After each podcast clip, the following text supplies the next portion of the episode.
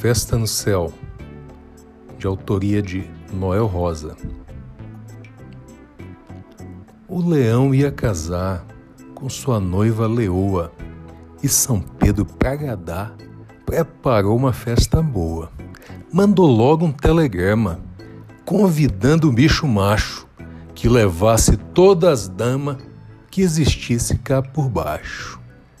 Pois tinha uma bela mesa e um piano no salão. Fim do baile, por surpresa, no banquete do leão. Os bichos todo avisado, estavam esperando o dia. Tudo estava preparado para entrar em finorgia. E no tal dia marcado, os bichos tomaram banho, foram pro céu alinhado, tudo em ordem por tamanho.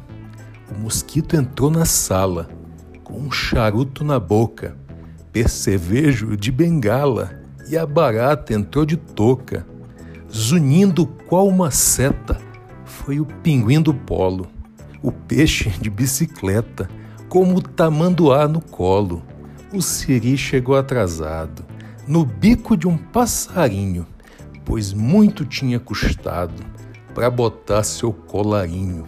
E o gato foi de luva, para assistir o casório, jacaré de guarda-chuva e a cobra de suspensório, o porco de terno branco com um sapato de sola e o tigre de tamanco, de casaco e de cartola.